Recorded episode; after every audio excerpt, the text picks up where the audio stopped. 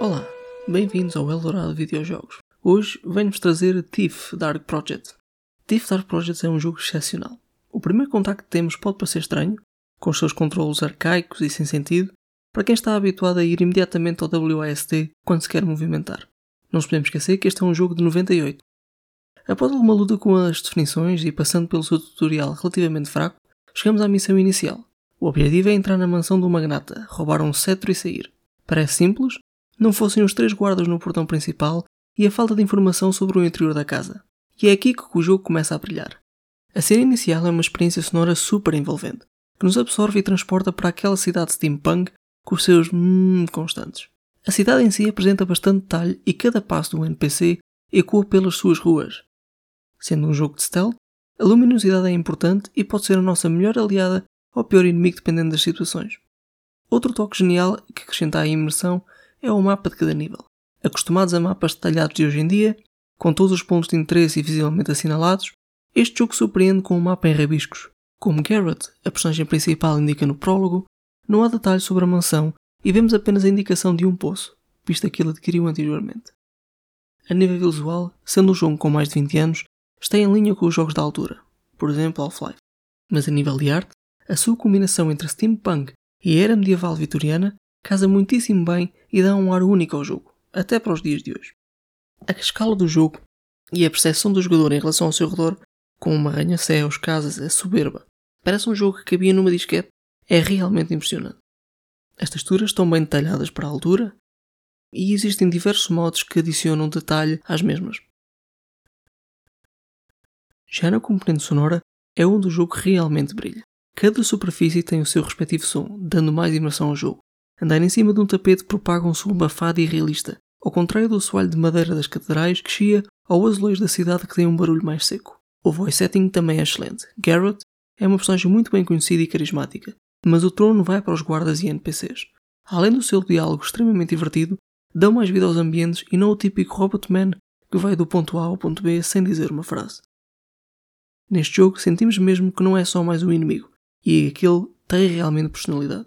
Hoje em dia é uma técnica bastante usada em jogos, como Dishonored, por exemplo, mas era revolucionário na altura. Entramos na jogabilidade. Thief é, em cada missão, um sandbox stealth com várias ferramentas à disposição do player.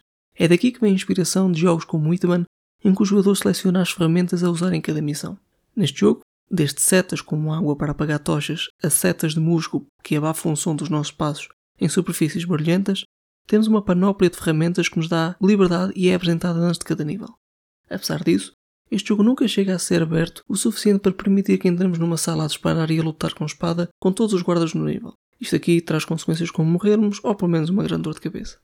O objetivo é que Garrett manter-se nas sombras e ir desmontando cada nível peça a peça. E essa é uma excelente analogia para os níveis de Thief, bem como para qualquer jogo de stealth, em que cada missão é um puzzle ou uma casa de cartas em que o jogador tem de encontrar o elo mais fraco e dar exploit nisso. Não sendo um jogo fácil, também não é impossível nas dificuldades normais. Cada missão tem múltiplos níveis de dificuldade que nos obrigam a cumprir objetivos do nível anterior e mais alguns adicionais. Exemplos: obter determinada percentagem, regra geral perto dos 100% dos tesouros de cada nível, ou completar o mesmo sem matar nenhum guarda. O combate corpo a corpo é, penso que propositadamente, muito constrangedor e os inimigos parecem gafanhotos com uma espada. Não sendo este o core do jogo, e servindo apenas como última hipótese para uma eventual falha do jogador, é compreensível que assim seja. Vamos à história. Sinceramente, não foi a parte mais gostei. A premissa tem potencial e prometia, mas nota-se que este era um jogo experimental e a empresa não sabia muito bem em que direção ir.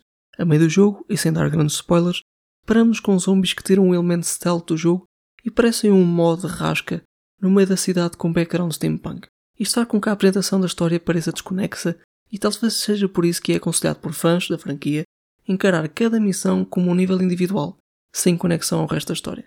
Ainda assim, a técnica de cutscenes desenhadas à mão para apresentar o briefing de cada missão e narradas por Garrett são momentos excelentes. Vamos às considerações finais. Resumindo, Thief é um jogo revolucionário e poderia ter sido muito melhor não fossem as decisões da empresa durante o seu desenvolvimento. O ponto positivo é que estes erros serviram para tornar a sequela o pináculo da franquia e um dos melhores jogos de stealth de sempre. Aconselho vivamente a passarem umas boas horas neste jogo, nem que seja pelo som ambiente como estão a ouvir. Para quem gosta de história dos videojogos, esta é uma excelente entrada para perceberem os elementos de stealth que introduziu e que se mantém até aos dias de hoje. Se forem como eu, passem à frente das missões de zombie que nada acrescentam e quebram imensa emoção do jogo. Obrigado e fiquem bem.